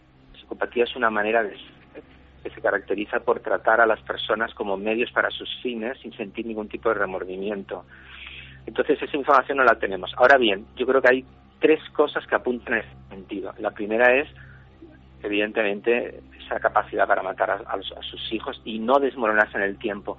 Porque en este sentido este es un caso muy extraordinario. Normalmente estos actos, ¿verdad?, de, mm. de asesinar a los hijos se producen en el contexto de un suicidio. Al mismo tiempo que se planifica la muerte de sus hijos, se planifica la muerte del sujeto. O en un ataque de cólera o de ira brutal. Y nada de esto se da. Y justamente cuando se produce esta planificación y esta incapacidad para reconocer los hechos, ahí tenemos claramente un elemento de psicopatía, que es esa violencia instrumental premeditada. Otra cosa muy importante es la motivación. La motivación es básicamente, como antes he comentado, la venganza. La venganza, el deseo de destruir está muy asociado con la psicopatía. Y luego, en tercer lugar, el hecho de que parece, por lo que sabemos ahora, que goza de la atención. Es decir, que, que se ha hecho, a base de este acto tan tremendo, se ha hecho como una especie de notoriedad. Y esto mm. sabemos que también incluido por los psicópatas. Luego yo diría que en principio hay razones poderosas para apuntar ese diagnóstico, aunque repito, como es lógico, deberíamos poder hacer una profundidad de la persona, ¿no? También se ha dicho que su paso por Bosnia, las imágenes que vio, que vivió allí, han podido influir en que luego cometiera estos actos, pero ha habido mucha gente que ha estado en Bosnia y no han hecho esta locura total. Descartaríamos. O, o, es que es eh, una bomba de relojería puesta en un lugar lo que ha podido hacer que explotara ya de por sí. Exacto, Carmen. Yo creo que tú en este punto estás en lo cierto. Determinadas personas con una gran eh, capacidad para actuar de un modo extraordinariamente violento o que tienen dentro de sí el germen de lo que puede ser una acción muy violenta, pueden verse animados, desinhibidos, em, de alguna manera em, puestos en el filo de la navaja, ¿verdad?, junto al abismo, si pasan por determinadas experiencias que de algún modo em, abren quizás su mente hacia ese tipo de comportamientos o emocionalmente les les eh, les insensibilizan eh, dentro de lo que es ya una personalidad precisamente repito con ese potencial de violencia. Y esto mm. puede ocurrir pero efectivamente por sí mismo ese hecho no puede explicar un acto de esa naturaleza. Desde tu amplia experiencia Vicente tú crees que en algún momento mm, José Bretón se va a desmoronar que en algún momento por fin va a decir si es que lo hizo lo que hizo con sus hijos bueno, yo creo que no. Por ahora, la experiencia me dice que cuando se llega a este punto, los sujetos no reconocen la autoría de los hechos, porque sería tan así como reconocer que todo hasta ahora había sido una tremenda fachada. Muchísimas gracias, como siempre, por estar en Milenio 3, por comenzar con nosotros esta nueva temporada y que queremos tenerte mucho más aquí en estos micros de la cadena SER. Bueno, Carmen, ya sabes que cuando tú quieras estoy encantado y, como siempre soy uno de vuestros primeros seguidores. Hasta siempre. Un beso muy fuerte, Vicente. Un beso, adiós. Dos y treinta y seis minutos, imagino que muchísimas opiniones en las diferentes vías de contacto. Claro, claro, porque esto, esto es uno de los casos que toca el inconsciente colectivo, realmente. Nuestro abrazo a don Vicente Garrido, autoridad mundial, uno de los primeros perfiladores mundiales eh, y bueno, su currículum no lo vamos a decir. Y amigo, desde el principio de este programa, eh, ¿qué se puede decir sobre esto? Pues muchísimas cosas que nuestra obligación como periodistas, que hemos tocado siempre la crónica negra, porque en el fondo nos asoma al abismo. ¿eh? Eso que decía Nietzsche de quien se asoma al abismo, claro, se queda reflejado en él, ¿no? Y hay gente que, que yo no sé. a mí esto me parece diabólico totalmente. Mucha gente piensa que el demonio es un dibujo de las catedrales, que no tiene nada que ver pero que me digan a mí si esto no es demoníaco. Si alguien, si alguien vivo logra hacer lo que hace este hombre, si es que lo hizo, si se produce esa escena en ese lugar con esa mesa y esa hoguera y hay un hombre que está haciendo eso, decidme vosotros si el diablo no existe realmente. El diablo ha poseído, entre comillas, la mente de esa persona, en el sentido de que el mal se ha apoderado de una persona o ha fraguado ese mal dentro. Este caso es tan sangrante a todos los niveles yo no sé cómo queda también, y tenemos muchísimos amigos, Antonio Cela, Aitor Curiel, eh, tanta gente que los queremos muchísimo y que nos han premiado en ocasiones. Pero yo no sé cómo queda la investigación científica policial con esta cosa tan increíble. Prefiero pensar en un, en error de una persona, ¿no? Pero ese error, en mi opinión, ¿eh? si hablamos de errores en la historia de España, que hay unos cuantos, que ha habido personas que han sido, ojo, agarrotadas, mm, como el caso de los anarquistas del año 66, que eran inocentes. Pero este error no hay otro. O sea, no hay otro de este nivel. Lo que pone en evidencia este caso, y es eh, una puesta en evidencia dramática, es que la policía científica em, todavía no tiene los medios y la capacidad, los recursos y el personal y los laboratorios y No sé qué el decirte, respaldo Es que sí que los suficientes. tiene, eh, No, Javier, es que sí que los pero debería tiene. tener más igual, porque es, es Yo im- creo que es no, ¿eh? impensable que esto pase. Mira, yo creo que ha pasado algo Es que estamos que muy todavía en cuanto a nadie tecnología. sabe. Lo Y que pasa que eh, Fijaos si lo que te os digo, hacen ¿eh? hacer un informe, vamos a ver, por lo que he podido hablar con gente que está cercana, ¿cómo decirlo? Que está cercana a esa gente que ha hecho los primeros análisis. Se les dio rápido y corriendo.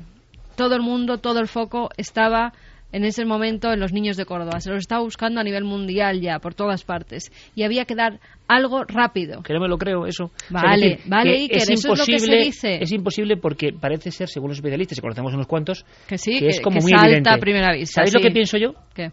Es que la propia forense cogió ella los restos, parece ser. Sí, sí, los cogió Eh, yo creo, igual que tengo una mente muy a los Santiago Camacho ya, claro, 12 años con él aquí, poco menos, o 10 años, eh, yo pienso, y alguien lo ha dicho, ¿eh? que hay algo que no sabemos en todo este proceso, que es imposible, Que hay una pieza que falta. hay una pieza que falta en el sentido de que alguien quitó algunas piezas, alguien quiso vengarse de alguien en ese a mí, informe. a- a mí lo que me resulta, lo que me resulta, mm, en fin, eh, sangrante, muy preocupante en este, en este asunto, es que si la policía científica ha fallado en este asunto, ¿en cuántos otros no ha fallado? ¿Cuántos casos hay? Por ejemplo, el caso Madeleine, eh, en los que mm, seguimos sin tener respuestas. ¿Y en España? Portugal. Es que, y, y- Sí, pero Portugal también teóricamente tiene Y os lo una decía micrófono científica. cerrado, o sea, mm, pone los pelos de punta pensar efectivamente cuántos culpables están eh, vivos y sueltos eh, ahora mismo, pero pone los pelos más de punta pensar en por una prueba pericial e inadecuada cuántos inocentes pueden estar metidos en la cárcel. A mí me ponen más los que pelos de punta lo primero. que- mm, yo creo que menos que los que de verdad están sueltos y han cometido un acto. Porque, mm, de todas formas, co- en ese sentido sí estoy con Iker. O sea, mm, y estos días ha habido opiniones eh, de decenas de expertos sobre el tema. El error es tan de bulto que ni siquiera se puede. eh, Es inconcebible. Se puede ca- eh, echar la culpa a los medios materiales. Es que, te dicen, es que por fotografía se ve. O sea, es que no hay que ni que tener los restos delante. O sea, tú le pones al ¿Sabremos experto las algo fotografías. dentro de unos cuantos años y se formará una especie de leyenda en torno a esta historia? Mm, Aunque se resuelva ahí, se sepa que Bretón sí es... eh, habrá algo... Es Yo incomprensible que creo la que no, policía científica... directamente que es una cagada de la policía, pero así de claro. Que es que, que, que, como salían diciendo, también cometen errores. Pues en este caso ha sido, pero de, de las burrales. Que ha sido que sí, que sí. Que ha sido una... O como se diga, ¿no? Sí, o como se diga. Pero es que lo digo porque es verdad. Porque es Sí, que ha sí. sido... No sé. Me, me cuesta mucho creer en un error de... No, no. Algo ahí hay que, que se me escapa. Como otra... Por desgracia vamos a hacer detectives a otro nivel más lúdico, ¿no? O bueno, en la siguiente hora Diego Marañón trae una nueva sección que yo creo que va a ser maravillosa. Es créalo o no. Y claro, como ya casi nadie, pasa como con esto, casi nadie sabía dónde está la verdad y la mentira, los umbrales de la verdad y la mentira se han esfumado y en la red viven tantas historias que no sabemos si son verdad o mentira, vamos a hacer con vosotros de detectives y podéis votar en ikerjiménez.com cada semana si creéis que es falsa o verdadera la historia que Diego va a traer. Vamos a aprender porque vamos a analizar hasta el final si una historia es real o no. Detectives del insólito de alguna forma. Pero en este caso, De todas Yo no lo sé, yo creo que hay algo que se nos escapa, ¿eh? Yo me quedo, yo creo que unos padres siempre que les pasa esto, que tienen la muerte, desgracia de un hijo y siendo un asesinato todavía más, intentan llegar hasta el final. Si no es por esa madre, si no Bueno. es por Ruth, que decide que hagan un informe externo porque no se cree, y ella es la que mejor conoce a su ex marido, no se cree que él los haya perdido. Ella decía desde el principio que no habían salido de las quemadillas. Si no es por ella, aún estamos sin saber nada. Aquí estamos- Porque ella es la que dice Sí, sí. que hagan un informe externo y es entonces cuando se descubre. Ahí vamos. Ahora estamos haciendo un poco columna de opinión. Antes de las siguientes noticias e informaciones. Porque ha sido gran noticia, por desgracia. Increíble. eh, eh, insuperable en su, en su maldad, ¿no? Bueno, si esta mujer no se sale del sistema, si esta mujer no se sale de lo que decían que tenía que hacer, hay una, hay una cuestión Seguimos terrorífica, sin saber ¿eh? dónde están los niños. Claro, pero hay una cuestión terrorífica. O sea, a ti el sistema te impone una serie de cosas que están muy bien. Pero eh, ante un hecho tan grave, o te sales del sistema haciendo otra cosa que no estaba y que además pilla a pie cambiado a todo el mundo, o no resuelves el Y tema. es que ¿eh? además ese paso lo ha dado la madre. Yo creo que el, el instinto aquí ha, actuado muchísimo. El instinto. El hay un poco de misterio también. Ella desde el principio sabía que algo había ocurrido.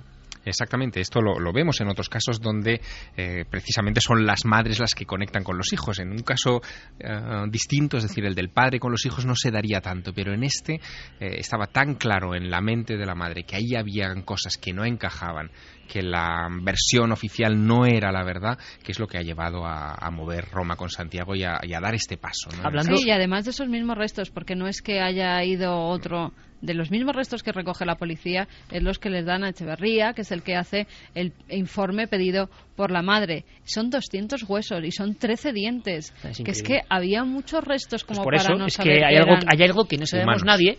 Hay algo que no sabemos nadie eh, y, y pasan estas cosas, estas cosas Pues, pues increíbles. que somos humanos muchas veces, sí. Yo que- no- no me y, puedo creer eso. Y si tienen 100.000 cosas, no lo sé. Bueno, ninguna tan importante como esta, Por evidentemente. supuesto. Vamos a hacer una cosa eh, para la tercera hora, ¿vale? Recogemos informaciones y cartas al director, vuestra opinión directamente. Eh, Bueno, pues todo el mundo está... pues, bueno, bueno, pero puede haber diferentes matices con este caso. Quiero escucharlas luego en la última hora, porque creo que aquí en Milenio 3 sabemos el ego que tenemos, puede ser muy interesante. Esto ha pasado en nuestro país y por desgracia tendremos que seguir la noticia. Sí, y además están incluso opinando porque se ha publicado todo y se ha publicado incluso la vida de Bretón dentro de la cárcel y los privilegios que tiene este hombre. Si, si ha sido el asesino es que no tenía que tener ningún privilegio, ¿no? Desde una televisión, desde el primer día que se ha hasta todo tipo de... Increíble. Unos Sí, presos acompañándole para que no acabe con su vida en todo momento, las radios que quiere, la prensa, dos periódicos al día, que No es lo los que creer. lee. Pues algo malo estamos haciendo en esta sociedad para dar esta serie de privilegios a presuntos criminales, Bueno. ¿no? Algo tiene que cambiar. Bueno, no han cambiado las leyes de muchas cosas. No están es cambiando presunto. En el dinero, quitando de un lado, sacando de otro, pues que cambien las leyes, que ya hace falta. Bueno, es un lanzamiento de opinión, es columna de opinión. Vamos a ver qué, qué dicen nuestros oyentes, qué ocurre, pero sí que parece que hay cosas que, que nos sorprenden. Desde luego, las estructuras están hechas no para, para seres malévolos, ¿no? sino para personas que saben vivir en la sociedad y por desgracia hay muchas que no. Seguiremos atentos a cualquier noticia porque es eh, la noticia del mal y nos interesa, evidentemente, para compararla con el bien ¿no? y para pensar en el bien. Eh, vuestras opiniones después. Ahora vamos con la cuenta atrás. La cuenta atrás eh, porque estamos en el 2012, porque parecía mentira, ¿verdad? Cuando empezamos este programa, 2012, parecía el futuro absolutamente lejano. Y ya está aquí ese fin del mundo, entre comillas, ese cambio de ciclo para otros. Ese, por cierto, hay una, hay una noticia de ultimísima hora, aunque sean titulares, Javier, tú que estás recibiendo noticias de los últimos minutos, y eso me encanta, porque te define, compañero. Última hora, eh, alguien del CSIC ha dicho algo sobre el 2012 y el, y el fin del calendario, ¿no? Sí, ha habido una información de estos últimos días donde se vinculaba por parte de un doctor del Centro Superior de Investigaciones Científicas eh, el actual miedo al, al 2012 eh, a algo muy curioso. Eh, la concepción maya del tiempo era una concepción circular, cíclica, por lo tanto, eh, él supone, este, este científico del CSIC, que lo que los mayas han predicho para el 2012 en realidad es el eco eh, o el recuerdo de algo que ya ha sucedido en el pasado, probablemente algún tipo de catástrofe climática que les marcó eh, poderosamente y que pensaron que se iba a repetir en otro momento de la rueda eterna del O tiempo. sea, que no tiene que ver con el 21 de diciembre del 2012 Sí, tan tiene que ver, tiene que ver, pero sería una catástrofe climática que ellos proyectaron hacia el futuro. Bueno, y de aquí al 2012, 21 de diciembre, ¿cuántas teorías más habrá sobre esta historia? Bueno, Muchas. nosotros como periodistas lo que hemos hecho es, y es una idea de Javier, es estar muy atentos a todo el eco sociológico. Un día opinamos, hacemos con una opinión. Yo no creo que haya ningún fin del mundo, aunque también, vaya si no están pasando cosas en el mundo como ningún otro año. También hay que decir, cuidado con la casualidad. Vamos a ir recogiendo en esta especie de buzón la cuenta atrás todas las cosas que tienen que ver con este momento que estamos viviendo y que es único en la historia, que no volveremos a vivir y estaremos muy atentos. Carlos Cala nos lo cuenta. Quedan 104 días para el fin del calendario maya. De escépticos sobre el fin del mundo a vendedores de apocalipsis. Así podría definirse el cambio de mentalidad de los vecinos del pueblo francés de Bugarach, en los Pirineos fronterizos con Cataluña, donde desde hace meses varias sectas y colectivos New Age aseguran que el próximo 21 de diciembre de 2012 se abrirá un portal interdimensional a través del que podrán escapar del caos un grupo de elegidos.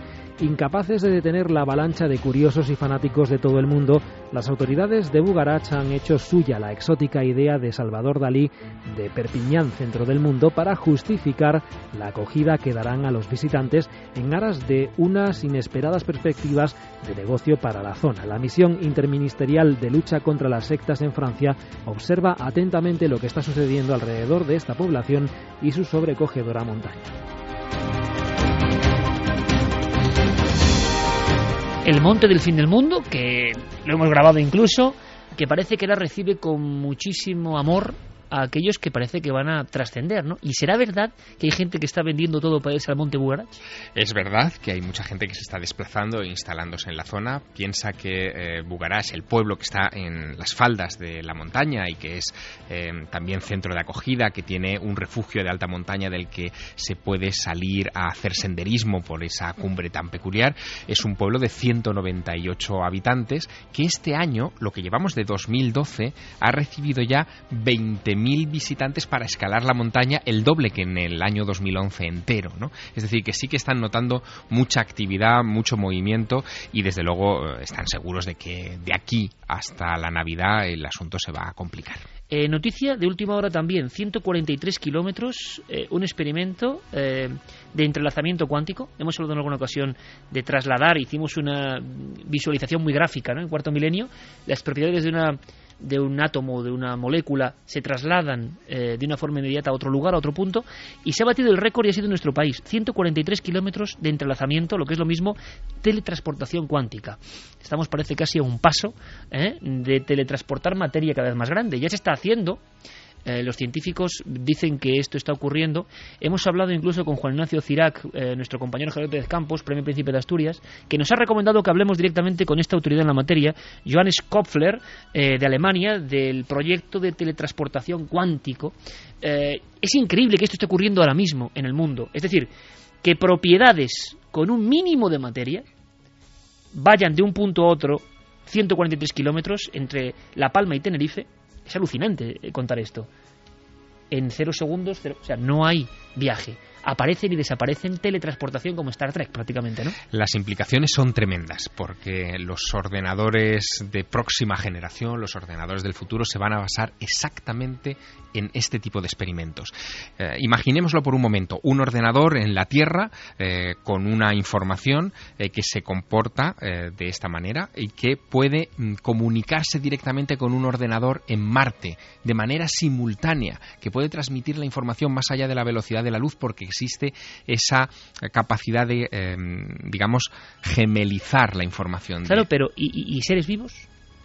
Bueno, ese es el paso a lo Star Trek, que ningún científico se atreve a decir que es posible. Todo el mundo habla de que esto es hipotético, que es ciencia ficción, etcétera. pero, pero ¿cuántas? Sí. Como Frank Tipler, por ejemplo, que ya sabes que es muy. Claro, bueno, hay. Que dicen que sí.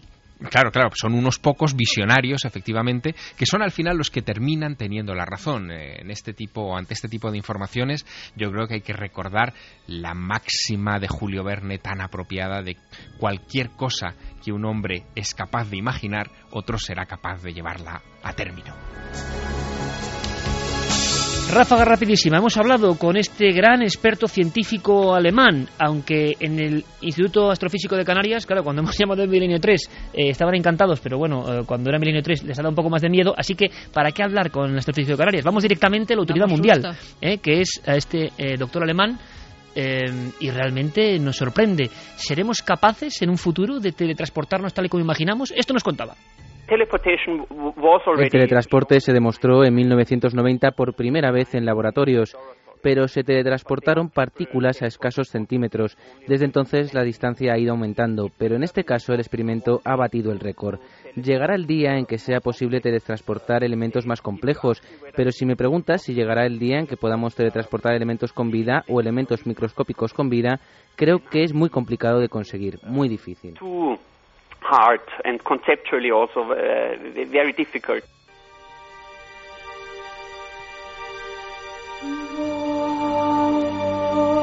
Dos y 52 minutos, vamos como el rayo, parece mentira, teníamos muchísimas noticias.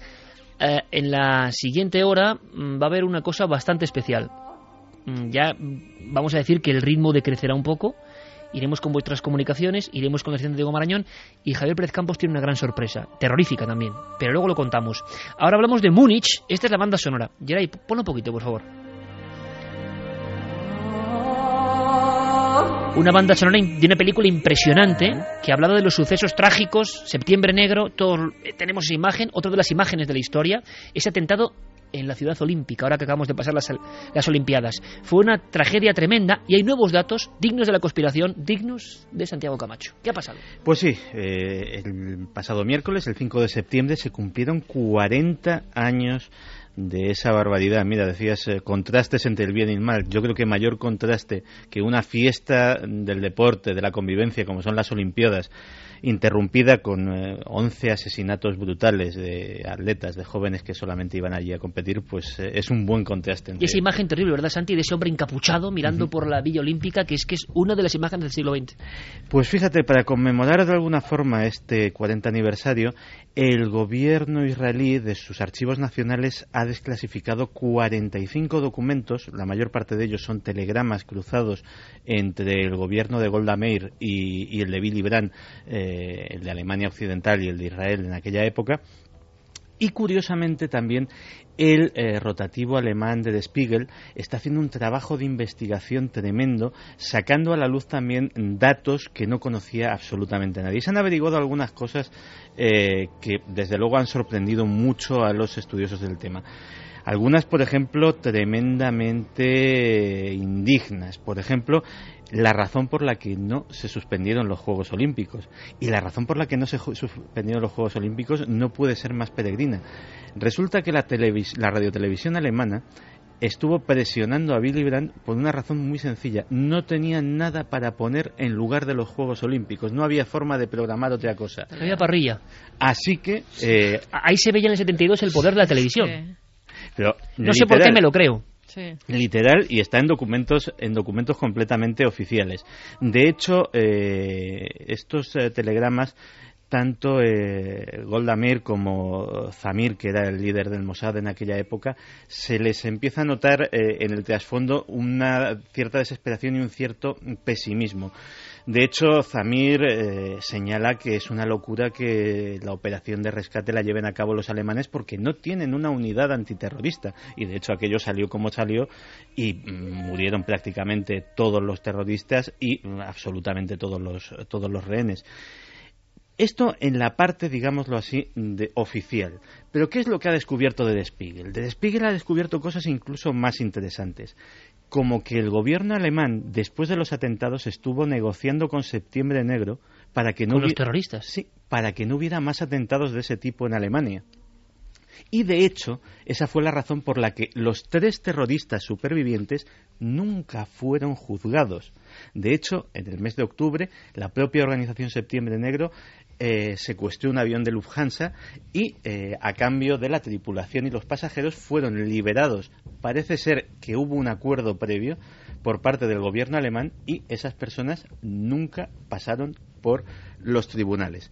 También otra cosa que ha sorprendido bastante a los estudiosos del tema era que eh, existía la teoría de que eh, la facción del Ejército Rojo, la famosa banda Bader-Meinhof, había estado dando apoyo logístico al Comando de Septiembre Negro. Pues bien, lo que han descubierto es que el apoyo les vino exactamente del lado contrario.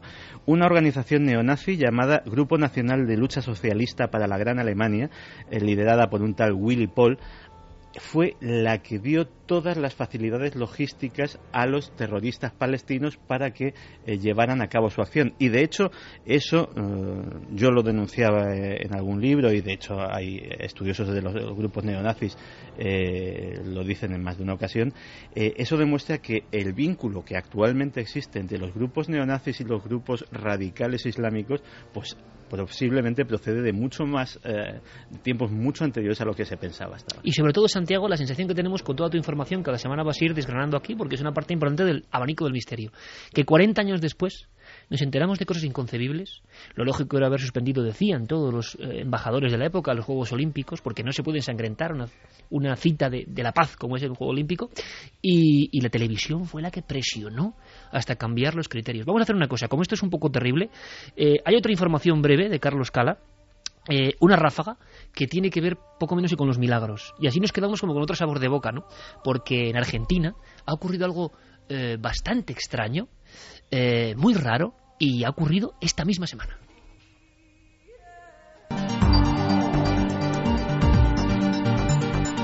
¿De qué tenemos miedo los europeos? Una reciente encuesta realizada a ciudadanos de 16 países de la Unión de entre 18 y 49 años por The National Geographic Channel desvelaba esta semana que nuestro principal temor es al colapso económico, mencionado por un 82% de los encuestados, muy por encima del miedo a una catástrofe natural que preocupa aproximadamente uno de cada dos ciudadanos. Por países se da también un dato curioso, los portugueses son los más susceptibles a un colapso natural, el 83%, frente a los franceses que apenas llegan al 9% de habitantes temerosos del humor de la madre tierra.